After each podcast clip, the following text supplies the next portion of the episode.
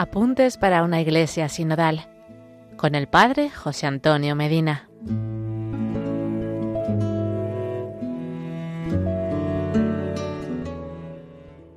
Hola hermanos, seguimos compartiendo los apuntes para una iglesia sinodal para formarnos y poder seguir la llamada que el Santo Padre Francisco hace a toda la iglesia. Hoy reflexionaremos sobre la conversión pastoral y misionera que encontramos en la Evangelii Gaudium números 25 y 26.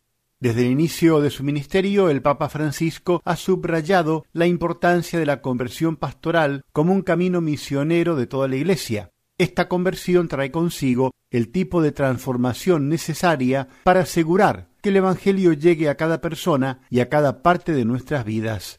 El Santo Padre nos recuerda la enseñanza del Papa Pablo VI, que pedía una profunda renovación a nivel personal y de toda la Iglesia.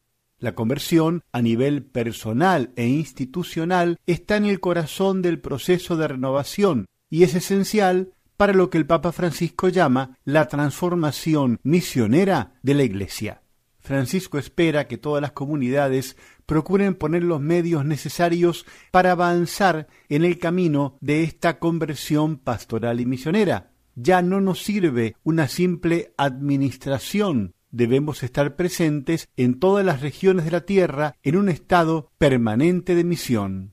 El Concilio Vaticano II presentó la conversión eclesial como la apertura a una permanente reforma de sí por fidelidad a Jesucristo. Toda la renovación de la Iglesia consiste esencialmente en el aumento de la fidelidad a su vocación. Cristo llama a la Iglesia peregrinante hacia una perenne reforma, de la que la Iglesia misma, en cuanto institución humana y terrena, tiene siempre necesidad. Hay estructuras eclesiales que pueden llegar a condicionar un dinamismo evangelizador.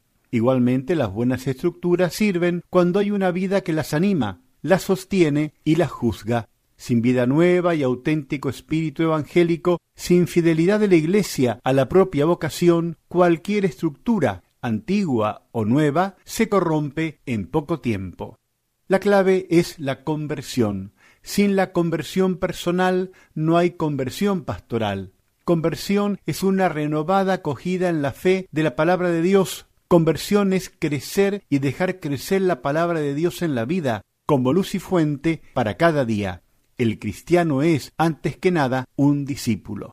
Convertirse es volver a ser discípulo, crecer interiormente y dejar crecer la palabra. Esta dinámica viene a reflejarse en el seno de toda la comunidad eclesial. El crecimiento espiritual de uno se irradia siempre sobre los demás. Hasta aquí llegamos por hoy. En el próximo episodio seguiremos conociendo más y mejor nuestros apuntes para una iglesia sinodal. Que Dios les bendiga y la Virgen Santa les proteja.